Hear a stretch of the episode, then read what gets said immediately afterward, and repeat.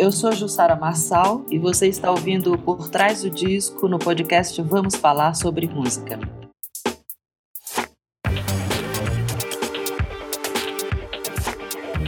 Oi pessoal, eu sou o Kleber Fak. Eu sou o Renan Guerra. E no programa de hoje a gente recebe ela, a gente não tem nem roupa para conversar com ela, que é muito chique. Jussara Marçal, seja muito bem-vinda. Obrigada.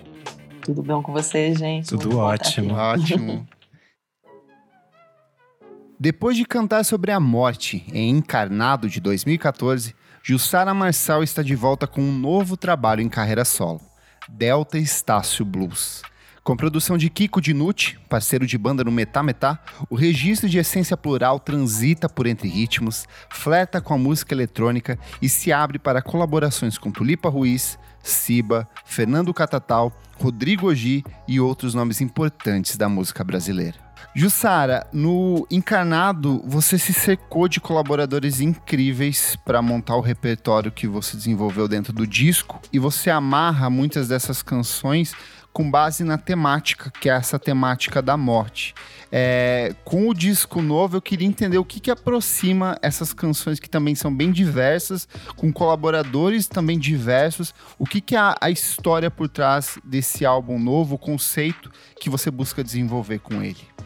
Olha, Kleber, eu acho que falando tanto do Encarnado como do Delta Estácio Blues, é, eu acho que primeiro o, o modo como eu trabalho é sempre muito coletivo, né? É uhum. sempre uhum. a partir de encontros, parceiros, parceiras, é, pessoas que eu vou encontrando né, na, na vida, assim, na vida uhum. de música. E Encarnado foi isso. É, eu estava muito próxima ali do, do pessoal do Passo Torto e me inspirou muito, é, me deu vontade de fazer um disco em que a sonoridade básica fosse aquela das guitarras do Kiko Dinucci e do Rodrigo Campos, né? E, mas não tinha nada esse isso que se percebeu depois que era um mote muito central do disco, que era o falar da morte, não foi algo que eu defini, que eu que eu construí a partir disso, né? Foi natural. Isso foi algo que que a gente percebeu depois, né? Foi todo um processo de elaboração dos, dos arranjos a partir de músicas que iam surgindo ali do repertório de coisas que eu sempre quis cantar ou que apareceram na hora para eu cantar. A música que abre o disco do, do Rodrigo, por exemplo, foi uma música que ele me apresentou assim, quando a gente começou a ensaiar para o disco. Então, tinha essas coisas, de, tanto disco, é, músicas mais antigas, né, Itamar, que eu já queria, como outras coisas que foram surgindo ali no, no fazer do disco. Sim. E no, no caso do, do Delta Estácio Blues, o processo se definiu primeiro pelo, pela parceria com o Kiko Dinucci, né? A gente começou junto desde o do primeiro é, clicar no, no botão para dar o início do, do disco foi, foi, sempre. Desculpa te interromper, mas claro. quando, quando foi que começou? Só para a gente ter uma noção de tempo, porque o Encarnado saiu em 2014, o, o Dead Estácio Blue sai agora. Quando que começou a gravação desse álbum novo? É, o processo de construção dele começou em 2017, uhum. agosto de 2017. Tem exatos quatro anos, quatro anos exatamente. E, mas ele era um disco que desde o início a gente sabia, né? Isso que eu estava falando, eu e o Kiko, desde o início a gente sabia que ia ser um processo longo, porque a gente se dispôs a produzir o disco a partir desses elementos que a gente mesmo tinha que entender como é que ia funcionar no, no, no fazer ali do disco, né? Uhum. Pegar sample, pegar riffs soltos, pegar ruído, pegar ambiência e, a partir disso construir as bases que só a partir daí fariam surgir as, as canções, né? Então era todo um processo que a gente não tinha ideia de, né, de como, como as coisas iam andar, se ia ser rápido, mas uh, de cara parecia que era um, um, um, negócio a longo prazo. Sim. Por conta do, do jeito que a gente tinha a ideia de fazer para construir a base e também porque ele foi ele estava sendo feito em momentos que tanto eu como Kiko com os trabalhos pessoais com o Metametá a gente estava muito envolvido em muita coisa né? Então era um disco que a gente ia fazendo nas brechas de tempo né? Então tinha lá um dia é, livre, a gente se juntava, até porque a gente é vizinho aqui, é fácil fazer isso. Legal. Vocês são vizinhos de prédio, é isso? exatamente, exatamente. Legal. Aí é só falar, desce aí ou sobe aí que já tá tudo. E como que foi para você no sentido de esse é um disco que eu sinto que tem uma participação muito maior sua, no sentido desde a coleta Sim. dos samples que você contou agora, é, até na própria processo de composição de letras e tudo mais dentro de estúdio, o que que difere dos outros trabalhos para isso? Como que foi esse processo para você? Assim?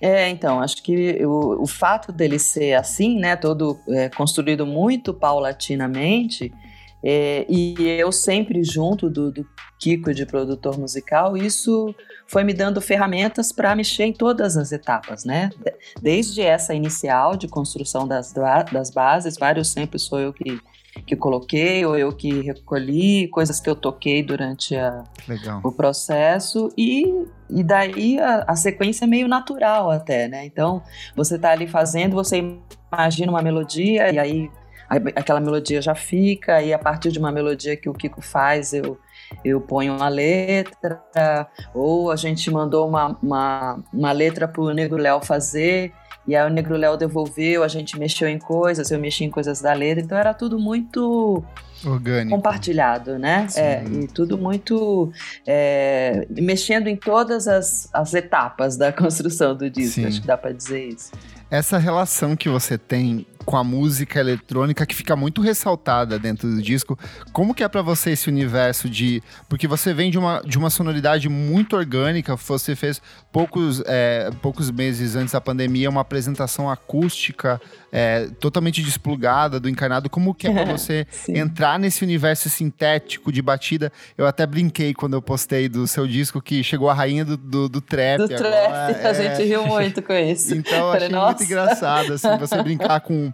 Você que tem uma voz muito potente, brincando com autotune e com umas coisas que são totalmente o oposto desse outro universo onde você estava bastante imersa, né? Aham. Então, Kleber, mas na verdade eu acho que é, esse, mexer nos botões, nos efeitos, nos pedais já estava vindo. Sim. É, o, o show que eu fiz com, com o Kiko e a Thaís Nicodemo, com o repertório da Brigitte Fontaine, já é um show que eu uso.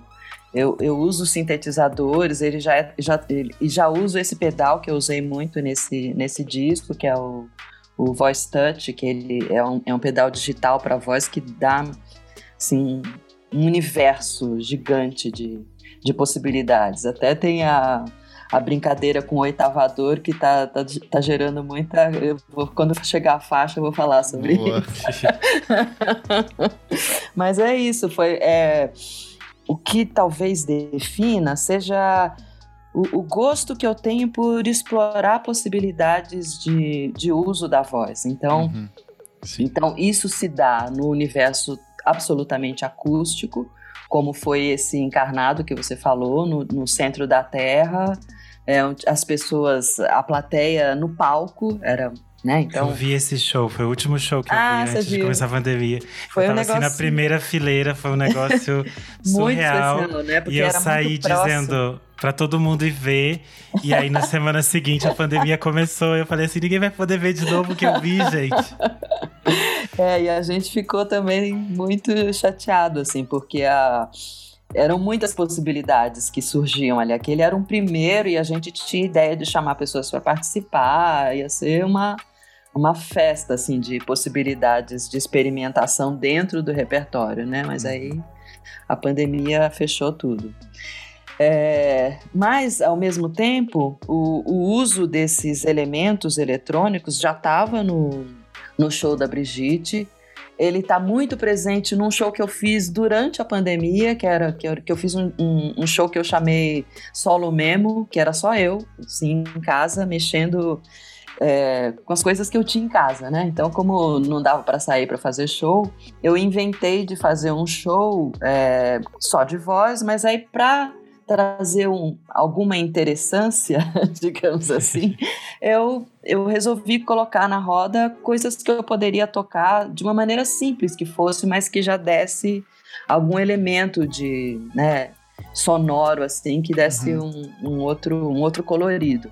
E aí eu usei a, a SCP-440, eu usei os synths, aí toquei piano, fiz várias coisas assim, com essas possibilidades tanto acústicas como, é, como eletrônicas, né? Então, na verdade, as coisas, elas caminham meio juntas, assim, sabe? E eu acho que o que talvez defina seja esse gosto por experimentar mesmo possibilidades de timbre. E eu acho que isso é, é a característica principal do, do Delta Estácio Blues, tanto o desejo meu como do Kiko de experimentar outros timbres, para além do timbre da minha voz, para além do timbre da guitarra dele, do timbre das coisas que a gente já tocava e, e assim por diante. Nesse processo de experimentação de sons ao lado do Kiko, vocês fizeram muitas captações de, de áudios, de ruídos, de samples, meio que uma coleta mesmo experimental. Eu queria entender um pouco mais como foi esse processo, se vocês se comunicavam, se trocavam, é, iam gravando, iam ouvindo juntos, iam construindo essas sonoridades? Sim, era uma coisa de obsessão por gravar tudo que surgisse de som. o passarinho tocou ali na árvore, nossa, esse passarinho tem um som interessante, vamos gravar o passarinho. era nesse nível, assim. Você ia fazendo direto no celular ou pegava com o microfone? De, todo jeito. Eu gravava no celular e no celular passava pro live, aí coisas de disco, né, de vinil, que eu tirava um dia aqui, ficava baixando um monte de coisa de, de som de disco. Tá, cacos mesmo, né? Uhum, sim. trecho de um, de um baixo, pegava uma percussão interessante. E foi, foi, foi a partir daí que tudo surgiu, mas muito era, era uma ideia de como se você fosse no, no mercado assim e trouxesse um monte de coisa para casa e aí só ali que você, bom, agora o que, que eu vou cozinhar com isso tudo que eu trouxe aqui? Sabe? Não tinha nada determinado, tinha um monte de coisa. E na hora de sentar para fazer a música, a gente ia lembrando: ah, tem aquele som lá, ah, talvez isso encaixe. A gente ia experimentando possibilidades. Nossa, encaixou, ou não encaixou, vamos tentar aquele outro. Era, era assim, bem de, de construção tijolinho por tijolinho mesmo do momento que você falou que foi tudo muito orgânico, mas do momento que vocês entraram em estúdio pela primeira vez, você se comunicou com o Kiko pela primeira vez para produzir esse disco, para o resultado final, você acha que mudou muito ou preserva um pouco dessa essência original?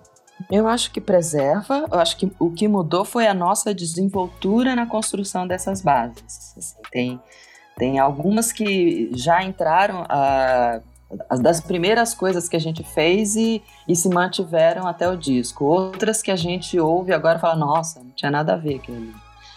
Né? De, de, de começar. De, de não ter ainda o, os encaixes assim azeitados, sabe? À medida que você vai fazendo, você vai entendendo até assim do Kiko entender melhor como as possibilidades dentro do live e até coisas da gente entender como a, a base flui melhor a partir de, de que é, estruturas básicas, isso funciona de um jeito mais é, envolvente, torna a coisa mais, mais dinâmica, assim, né? Foi muito de, de aprender mesmo a fazer. Eu acho que o que é, definiu muito, assim, foi isso de ir, ir construindo muitas né? E, e depurando a partir daquilo que estava sendo construído. Então, várias que que começaram de um jeito, de repente a gente tirava uma parte dela e a gente percebia que aquilo fazia ela funcionar melhor.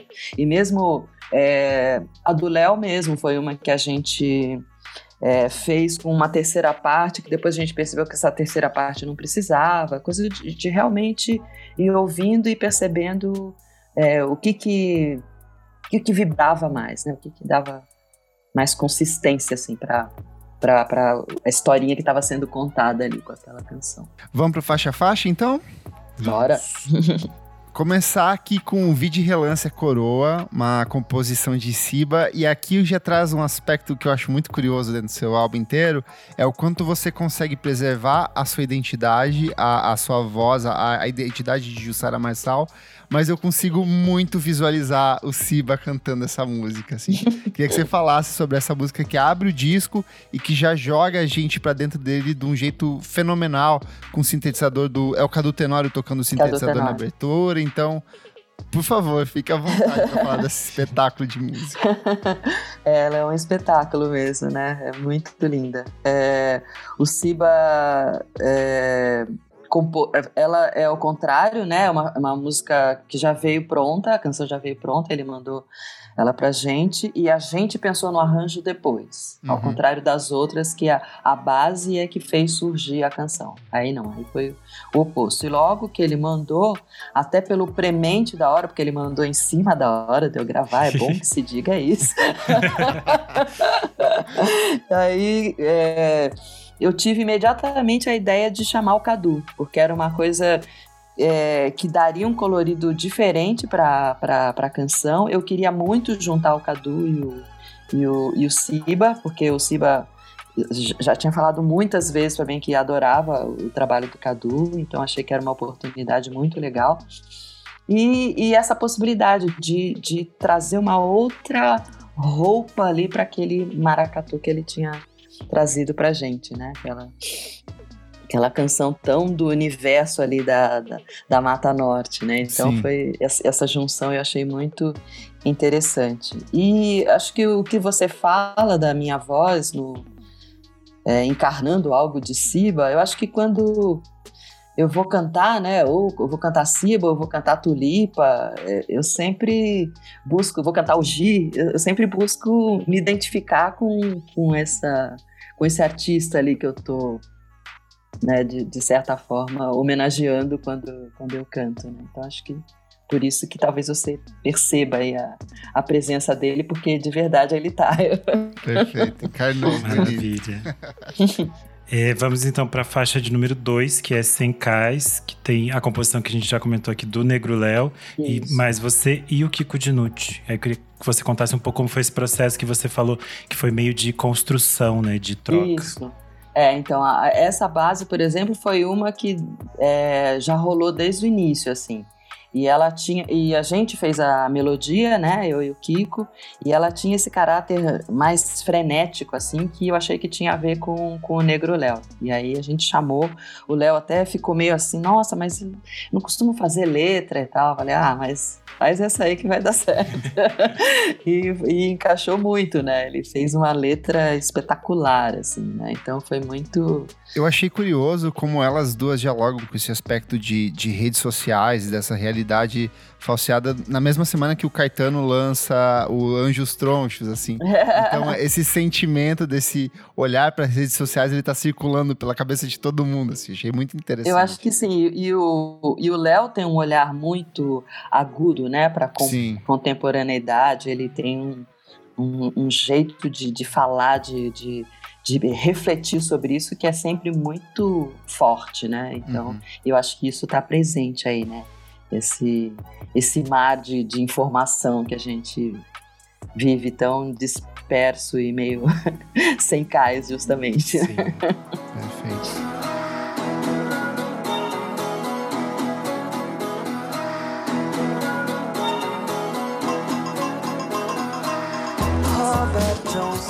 Jussara, Delta Estácio Blues, composição do Rodrigo Campos. Ele postou um texto muito bonito, contextualizando Sim. um pouco.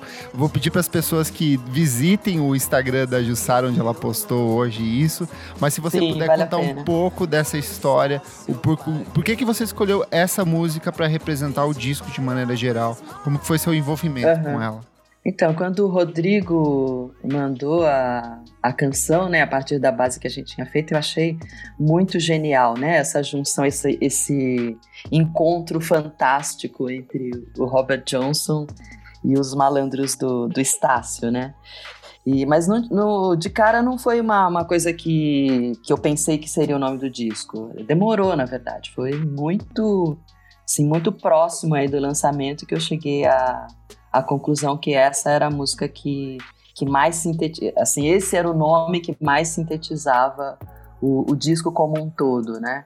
E eu acho que é por conta disso, dessa, desse cruzamento que ele propõe, né? Uhum. De, um, de, um, de uma música lá dos Estados Unidos, que é uma coisa que está muito presente nas coisas que a gente faz aqui, e com né, é, Ismael, Baiaco, esse povo do Estácio, que também era, eram os caras que estavam inventando um jeito de fazer música aqui. Né? Então acho que esses dois rios de invenção, acho que dão assim muito à medida do que a gente estava buscando assim quando a gente fez o, o nosso disco, né? Então acho que por isso eu, eu senti que que sintetizava, que daria não só nome para a música, mas para o disco inteiro por conta dessa desses afluentes sim, fortes sim. assim que o Rodrigo fala, ele cita a palavra provocação que ele falou que assim quando te apresentou que se gostou dessa provocação e eu sinto que esse sentimento desse provocar, esse tensionar, esse até onde vai, tanto da sua voz quanto da poesia, ela acaba se repetindo em outros momentos ao longo do disco também, né? É, legal. É, eu acho que é, tem sempre uma um desejo de, de instiga, né? De instigar, uhum. assim, né? Acho que essa é uma, uma, é uma proposta que me, me agrada, assim. E quando eu ouço alguém que, que vai nesse caminho, isso, isso me, me, me chama atenção, me encanta, né? Então eu, eu curto. O, e o Rodrigo, nossa senhora, ele faz isso de uma maneira muito exemplar, assim, muito fã. Incrível. Maravilha. É, a gente chega à música de número 4, que é Ladra, uma composição da Tulipa Ruiz. E eu queria entender um pouco mais como é essa sua amizade, essa sua troca de trabalho com a Tulipa e qual é a relação entre vocês. Uhum. A, a gente se, se encontra muito, né, de, de bastante tempo, assim, de, de eu participar, o Metametá participar do disco dela, é, a gente cantar junto em participações em outros shows, o, o, som de improviso livre e spoken word do Rodrigo Brandão, a gente já Verdade. participou de vários, né, então tem muito, é, muito amor em jogo, assim, né, a gente já se, já já sou muito apaixonada por ela há bastante tempo, assim, né? E sempre essas possibilidades de criar juntos sempre tiveram latentes de certa forma, né? E a gente já estava no processo do disco, eu e o Kiko, e um dia eu lembro que a gente estava voltando de um ensaio e Kiko e eu recebi um WhatsApp dela, assim, olha, fiz essa música aqui, achei que tinha a ver com você, vê aí o que, que você acha. Aí achei sensacional, a gente no, no, dia seguinte já sentou na frente do, do computador e fomos pensar no, numa base, e aí essa igual a do Siba, foi uma canção que veio né, é, completa e aí a gente pensou num arranjo para ela. Então foi isso, assim, ela já veio prontíssima. A gente só pensou é, num arranjo que tivesse, que dialogasse com, com a, a história do disco como um todo. Né? Então... Eu me senti muito orgulhoso ouvindo ela, porque eu fui ouvir do disco de primeira, assim, inteirinho. Aí eu falei, essa música é da Tulipa Ruiz. E aí eu fui olhar os créditos e falei, era dela mesmo. Fiquei muito orgulhoso, assim. Ótimo. Vamos pra quinta faixa. E que escolha sensacional de você anunciar esse disco com essa faixa do Rodrigo G. É um rap, um rap de primeiríssima, assim, Sim. todo adaptado a um universo um pouco mais feminino do ponto de vista, principalmente quando a gente chega nessa citação aqui, o Bill aqui. Como que é. veio essa, essa letra e ela é, é, é faz muito jus ao disco. É um crash, é uma pancada, a gente sente o peso da rima, do jeito que você impõe a sua voz. Sensacional. Conta um pouco Mas... pra gente, Jussara. Bom, a gente convidou né, o Oji para fazer. É, tinha uma coisa anterior, que até foi uma coisa que eu postei no, no Instagram também, que foi um, um encontro antes com o, o Rodrigo Brandão, justamente, que uhum. foi alguém que ouviu a base e ficou apaixonado por ela e sonhou com coisas. Então, um dia ele veio aqui para ouvir as coisas e, e trouxe né, o, o poema que ele tinha escrito, inspirado pela, pela base que a gente tinha feito e tinha essa, essa coisa do crash, do, da colisão, do, do peso, do, do aço retorcido, já tinha essa ideia. Seu braço é uma arma que tem alto calibre, mas só que agora eu assino a sua eutanásia. A minha ira é que não te deixa livre. Meu punho colide, quando a gente convidou hoje, a gente passou esse esse mote aí para ele, ele usar se, se desse vontade, se achasse que tinha a ver.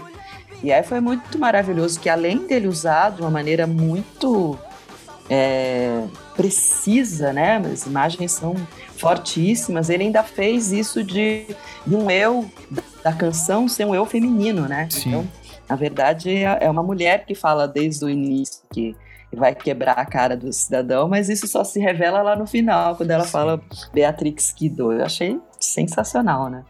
E para gravar foi uma coisa de ficar. É, é, sempre isso, né? De ouvir muito a, a pessoa que eu tô homenageando, de certa forma, quando eu canto, né? Então, ouvir muito o que ele.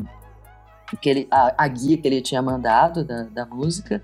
E fiquei pensando também uma coisa que me inspirou para gravar a voz do jeito que ela sai aí é que eu acho que essa base ela tem uma pegada Beast Boys assim. Ela é bem pulsante, ela vai para frente uma... assim, é. E aí eu fiquei imaginando que a voz que eu tivesse que fazer tinha que ter aquela aquela pegada Beast Boys também, meio meio exasperado, né? Tem uma coisa meio que você tá falando para longe assim, você tá falando para para alcançar alguém lá longe, assim, meio de, esse som do exaspero da voz. Né? Não chega a ser um berro, né? né? Não é que nem o um encarnado que chega o momento do, do, do grito mesmo. Aí é uma Sim. coisa é uma voz exasperada ali, com raiva. E sabe o que eu acho muito curioso? Ao longo da última década, você circulou num monte de disco de rap. Você participou de trabalho é, do Emicida, você participou de trabalho do próprio Oji, você cantou ano passado com o Marcel D2, e aí você teve que você mesma lançar o seu rap, porque nunca tinha rolado. Não há mais o que fazer, né, Cleber? Tem que fazer. Bom, agora eu vou ter que fazer isso também. Perfeito. Eu acho que é eu, é, eu, eu sou muito fã, né? Então eu sempre tive próxima por, por curtir muito. E aí acabavam me chamando para fazer é, o próprio G, né? Eu já fiz. É, Correspondente já fiz de guerra, refrão de, ele, né? Isso, já fiz refrão de música dele. A gente já cantou junto no na, no rap que ele fez pro disco do Thiago França e também no, no, no, rap que ele fez pro disco do Kiko, no Rastilho, né? Então já tinha uma, uma proximidade, assim, né? Então foi a coisa de, de me aventurar. É, de novo, é aquilo que eu falei no início, né? A coisa de é, experimentar possibilidades da voz. Então é, eu já tinha cantado um rap antes, que foi o Negro Drama, trechos do Negro Drama, dentro do universo da música vocal, que foi um, um arranjo que eu fiz quando eu cantava é, no Vesper Vocal, um grupo que, do qual eu fazia parte, né? Então eu escolhi trechos do, do Negro Drama e aí eu, eu fazia esse rap, mas é um assim feito especialmente para mim foi foi esse, foi nossa que estreia, né?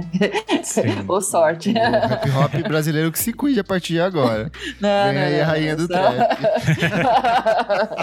não, não, não, não.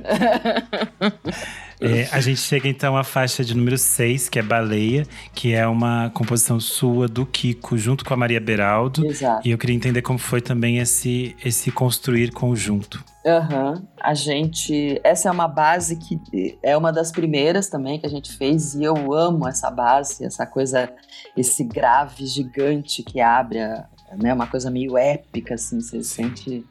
É, entrando num portal ou entrando num mar, né, que foi por onde a, a Mia, a, a Maria Beraldo é, trouxe, né, a poesia da, da, da letra, foi é, muito especial para mim a base e logo que eu vi eu pensei na, na Mia justamente vou, vou falar Mia tá gente fica à vontade já Beraldo. participou aqui do podcast também Maria Beraldo incrível e eu lembro de ouvir muito o disco Cavala, eu fiquei apaixonada pelo Cavala, a gente ouvia pra caramba, assim, ouvia de, de saber a ordem das músicas.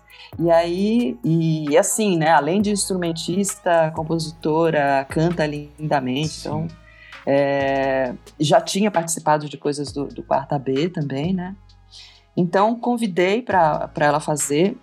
E foi uma música que demorou para ficar pronta, assim, de, de idas e vindas mesmo, de dela fazer a a gente fez a melodia, mandou para ela. Aí ela fez a letra em cima da melodia. Quando voltou e eu comecei a cantar, eu percebi que tinha um problema na minha melodia. Eu achei que não estava funcionando a melodia. E aí é, devolvi para ela, propondo se ela de repente não queria fazer a melodia também, de usar o que já havia de letra ou não, de ir para outro caminho. E, e aí ela, ela fez essa, essa outra melodia com letra, numa estrutura. Eu cheguei a gravar e aí, depois de gravada, eu ainda achei que não era aqui. Olha só quantas voltas deu a música, né? E aí, já estava quase desistindo dela entrar no, no disco. Ela ficou na berlinda, assim, por muito tempo. ficou bem na berlinda, assim, não, acho que Baleia não vai entrar. Porque tinha isso, eu, não, eu, ach, eu achava que não estava resolvida ainda, né? Sim. E só que um dia foi bem uma coisa de estalo, né? Quer dizer, estalo, a gente fala que é um estalo, né? acender uma lâmpada, mas não é isso, é porque você fica ali com o negócio girando na cabeça uma hora a coisa funciona, né? E, e foi isso. Aí eu tive a ideia de pegar parte da melodia daquela vez anterior, coisas que a gente tinha feito, que eu tinha desencanado e falado para ela fazer outra. Eu peguei pedaços dessa e juntei com o que ela tinha feito e aí deu a liga que eu precisava. Olha a misturinha é. do disco aí de novo, esses fragmentos. e aí eu, aí eu, gravei desse jeito, já gravei aqui no... Nem voltei pro estúdio do, do Bruninho, a gente fez em casa mesmo, eu e o Kiko, no, no estúdio gambiarra dele. Regravou as vozes e essa que tá valendo. Perfeito. Maravilha. E La Femme Berbe, o Jussara, essa música francesa que é uma interpretação, né? Sim, é um cover, cover da Brigitte Fontaine, justamente desse, desse show que eu falei para vocês, né? Do, uhum. é, que eu cantei repertório da Brigitte de vários discos, né? Principalmente Sim. do disco Como Ela Radio, mas é, outras coisas também entraram no, no show. E, e músicas. A própria Thaís participa dessa, não é? A Thaís é, a Thaís Nicodemo toca nesse, nesse show e tocou no disco também. É, então é, é, uma música que é, é, ela tem uma força assim e, e, e, além da força que a música só já possui, no show a gente fazia essa junção de dela junto com o Oi Cats do Tantão, que era um momento muito legal do show.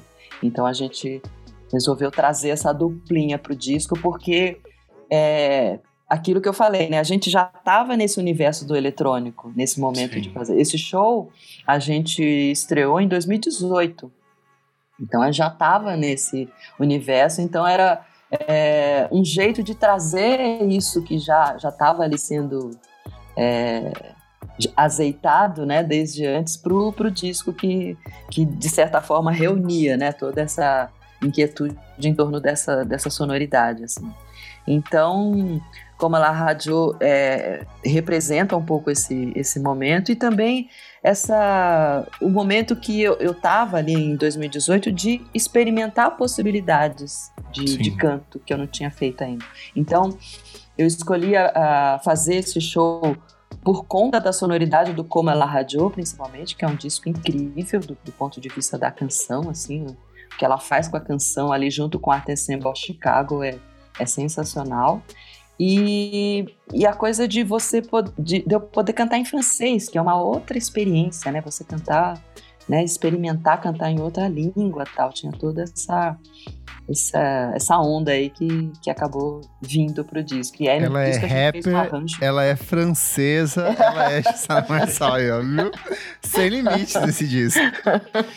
E você falou dessa sequência, né? Que aí no disco Sim. também vai se repetir, que é o Oi Cat com o Tantão e os Fitas, e eu queria entender, porque essa é tipo um, uma canção diferente no meio. Ela chega e meio que assusta inicialmente. Assim, caminho nós vamos seguir a partir daqui, né? Isso é muito interessante. o final é uma fritação, né? Eu amo, mas na eu primeira amo. vez que você ouve, quando você tá ouvindo, você toma um susto. Daí você fica, ok, pra onde a gente vai depois daqui? Eu queria entender como foi também esse, essa troca com eles. Uhum. É, bom, quando essa música saiu, eu também fiquei muito fissurada no, no disco do, do Tantão, ouvia direto, assim. E aí tive a vontade de, de cantar alguma desse disco, e, e essa, Oi Cat, era muito maravilhosa, né? De, é, esse, esse dado de um ser atormentado e ao mesmo tempo tem uma acidez, tem um humor, né? Tem tudo nessa nessa nessa nessa canção assim. Então eu queria trazer esse esse aspecto assim para para interpretação.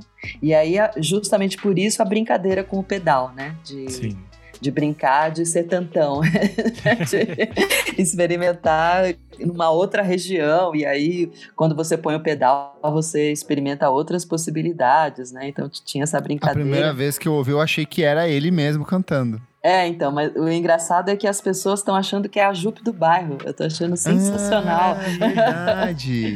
Muita gente também, fala, nossa, verdade. Jupe. Não, gente, não é a Jupe, sou eu com pedal. e aí agora a gente já tá. Já. É, exatamente, já estamos arquitetando Dá pra fazer de fazer um single com várias pessoas cantando o iCat em outras versões. já, já intimei a Jupe de participar de algum show para ela né, vir, vir a voz dela finalmente, já que tanta, tanta gente está ouvindo aí para trazer de verdade a voz dela. Ô, Jussara, eu sou profundamente apaixonado pela obra do Fernando Catatal e quando saiu o anúncio de que ele estaria no seu disco, é. essa foi a música que eu mais criei expectativa. e eu fiquei muito surpreso porque ela é uma música difícil, ela tem um desdobramento muito diferente daquilo que eu estava esperando, uhum. mas ela é muito surpreendente dentro desse universo do que ela propõe, desse, dessas vozes fragmentadas, desses efeitos, como que foi trabalhar com o Catatal, que é um cara que vem de uma pegada mais psicodélica, brega, anos 70, dentro desse universo totalmente torto do Delta Estácio Blues. Nossa, ele embarcou de um jeito maravilhoso na, no convite, assim. A gente ficou muito feliz. E olha, você achou, você achou ela meio difícil, você não sabe como ela era antes. era muito diferente. Era muito diferente, muito mais cabeçuda. Ela era um, um maracatu em, em cinco, era um negócio bem louco, assim. E só que ela tinha esse lance que é do universo do brega, né? Ela tem uhum. uma coisa, tem um ethos ali que, que tinha a ver com esse universo. E aí eu, eu achei que teria a ver chamar o Catatal e ele topou de cara, assim. E num primeiro momento, de novo, assim como foi com a, com a Mia, num primeiro momento o pedido era para que ele fizesse só a letra. Uhum. A gente já tinha feito uma melodia e de novo aconteceu de voltar e eu achar que a letra que eu tinha, a música que eu tinha feito não era tão legal, não estava funcionando assim. E aí devolvemos para ele, tipo, olha, não, não curti, mas a segunda parte tá legal, mas a primeira acho que a gente vai tirar. Se você tiver alguma ideia para fazer outra coisa, manda ver. E aí não só ele teve ideia de fazer outra coisa, como ele fez o arranjo maravilhoso. Então ela tinha uma, uma, base toda densa, assim. E aí ele tirou tudo, né? Fez né, uma coisa, uma brincadeira com, com baixos, né? Uma coisa bem com tambores, umas coisas muito no grave ali, brincando com essa sonoridade. A voz dele no grave também, né? Uma Sim. região que não é usual dele. Então o arranjo foi todo dele. A segunda parte da, da melodia é, é nossa, a letra dele, a primeira parte da melodia é dele, então é uma, uma mistura total. E aí a gente editou, mandou para o Godoy e foi o Godoy que sugeriu a, a, o uso do autotune. E a gente achou sensacional porque conversava total com a linguagem assim que me lembrou um pouco o que o Giovanni Cidreira fez no último disco dele, que também tem essa coisa de brincar com o autotune, com esses efeitos, eu achei é, sensacional. Encaixa com a linguagem, né? O, o, a melodia, o jeito que ela é pensada uhum. ali tem a ver com esse universo. Aí, e casou muito, assim. Perfeito. Sensacional. Maravilha. A uhum. gente está se assim, encaminhando quase para a reta final já do disco. E aí a gente chega em Corpus Christi, que é uma composição sua do Kiko, ao lado do Douglas Germano. Isso. Eu queria entender um pouco, até um pouco como vocês definiram o que entra em cada parte do disco, como vocês montam ele. Porque as canções já são esse quebra-cabeça. Eu queria também entender como você pensa. Essa aqui vai mais pro final, essa vem mais pro começo. É, nossa, eu ouvi Complicado. 500 mil vezes. Fazer, eu tinha uma, uma página privada no, no SoundCloud que eu subia as faixas todas e ficava mudando de, de lugar, assim. Então, essa vai pra primeira, essa vai pra última. Uma perguntinha extra, Sara. Quantas Diga. faixas você tinha? Porque a gente sabe que normalmente fecham mais faixas, depois você finaliza Sim. num bloco específico. Você tem uma noção de quantas você tinha finalizado? Olha, bases, a gente chegou a quase 30, acho que tinha umas 26 bases. Uhum. Mas músicas fechadas, a gente tem essas 11 mais quatro que a gente vai lançar depois. Vem o EP aí, gente. Tem o EP, exatamente. com essas quatro que não entraram nessa historinha desse Legal. primeiro momento do disco. então, Corpus Christi foi uma que é, é, ela também ficou na berlinda por um bom tempo, assim. Colocava no começo, achava que não conversava bem com as músicas do começo, aí punha por último também, até que a gente achou esse lugar dela logo depois ali da, da viagem do, do Catatal, a gente achou que tinha a ver ali aquele de entrar, até por, por tema e por sonoridade, né? Ela tem aquele começo dela com aquela bateria assim, mais jazzística, a gente achou que tinha a ver. E, e essa foi uma coisa, foi uma que a gente fez a melodia inteira, eu e Kiko, e aí mandamos pro, pro Douglas fazer a, a letra. Então a letra é toda dele. A gente tinha até essa ideia aí de ser uma praia do litoral sul de São Paulo, assim, uma bossa nova que fala da praia do litoral sul de São Ela é bem Paulo. visu- visual, né? Ela, ela é bem descritiva, assim, né? Sim, ele, e ele já morou, né, na- no litoral sul, o Douglas Germano. Então ele tinha desenvoltura absoluta ali dos bairros todos, onde rola, né, quando desce o povo inteiro aqui de São Paulo lá pro litoral, ele tem, tem a manha, né, de que acontece, do- dos movimentos que, que rolam. Então é bem é, essa a descrição desse movimento, né, do, do paulistano indo passar o feriado né, na praia do, do litoral sul, assim, engarrafamento, um monte de gente, aquela coisa. Bem diferente do Leblon da, da- Sim. E para fechamento do disco, vocês trazem essa faixa que é mega contemplativa, é, sem letra, ela é totalmente instrumental e fragmentada.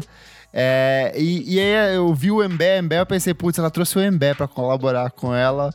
E não foi. Como é que é essa música? Por que, que você escolheu ela como encerramento?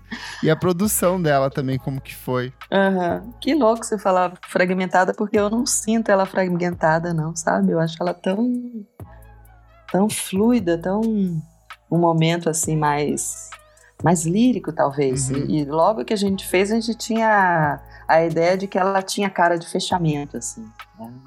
né? Eu sinto que ela vai pensando elementos do disco e colocando minimamente dentro ali, sabe?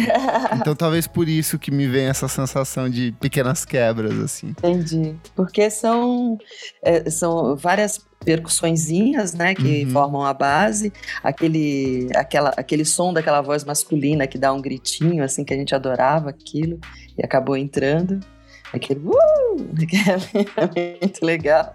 E tem, tem aquela guitarrinha tipo bombino, que, que, que fica meio de base, assim, por todo, por todo, por toda a faixa, né, e aí a gente chamou. E assim, o Kiko fez a melodia e eu fiz a letra adaptada de um oriki, né? Então, por isso o Mbé, Mbé. Mbé Uhum. é, é ser, é existir, eu né? existir. Então fala da, da mãe senhora, que é Oxum, que ela é, ela existe. A mãe existe, ela dança e a gente louva a sua dança. Um pouco nesse universo que, que fala a letra, né? Em Yorubá. E aí, Yorubá, né? As percussõezinhas africanas. Aí, obviamente, vamos chamar o Tiago para tocar, que vai ter tudo, vai dar a liga absoluta. Fechou né? um metá-metá aí, aí improvisado. fechou um é. metá-metá pra, pra fechar o disco, assim. Foi um pouco essa ideia, assim, de, de fechar com, com essa, essa louvação, digamos Uhum. assim. Incrível. Ô, Jussara, toda vez que a gente recebe um convidado aqui, a gente Hum. pede pra eles escolherem uma faixa. Ah, pode ser a que eles gostaram mais, a que representa o disco, a que mais te impactou, a que você mais tem orgulho desse material que você entrega pra Maria. gente, que é sensacional. uma só. Uma só. Ave Maria, que difícil, hein? Sofia. Ave, não consigo, gente. Uma que represente o disco que apresente, assim, você fala, olha, se for ouvir o disco, ouve essa aqui que eu acho que sintetiza muito do que eu quero passar para vocês. Acho que todas fazem isso. Pode ser a primeira. Já que já engrenar, né? A pessoa ouve a primeira e ela vai querer ouvir o resto. Perfeito. Jussara, muito obrigado por conversar com a gente aqui. É uma honra. Eu e o Renan, acho que a gente já perdeu horas citando, referenciando e falando sobre você nas nossas vidas. Tinha profundamente apaixonado pelo seu trabalho. Então, muito obrigado por ceder esse tempo para conversar com a gente. E eu vou te pedir para dar um abrir espaço aqui onde as pessoas podem ouvir esse novo álbum, onde as pessoas podem te seguir, suas redes sociais. Fique à vontade, por favor, para falar do seu trabalho. Ah. ah, eu acho que é isso aqui. É, todas as, todas, estou em todas as redes e, a, e o disco também está em todas as plataformas. Só chegar, vai ter é, o show, né? A gente é, gravou o show do, do, Ai, que disco. legal! Vai ser dia 7 e vai, vai ao ar no, no meu canal do YouTube. Então, quem tá curioso aí para ver toda, todos aqueles samples, como é que eles vão ficar no, no show, tem que, tem que assistir. Perfeito. Maravilha. Muito obrigado, Jussara. Eu que agradeço, gente. A gente agradece demais. O Por Trás do Disco é um programa paralelo do podcast Vamos Falar Sobre Música. Apoie a gente em padrim.com.br para ter acesso a esse e outros programas com muita antecedência. Muito obrigado pela sua audiência e até a próxima edição. Tchau, tchau. Até a próxima. Valeu.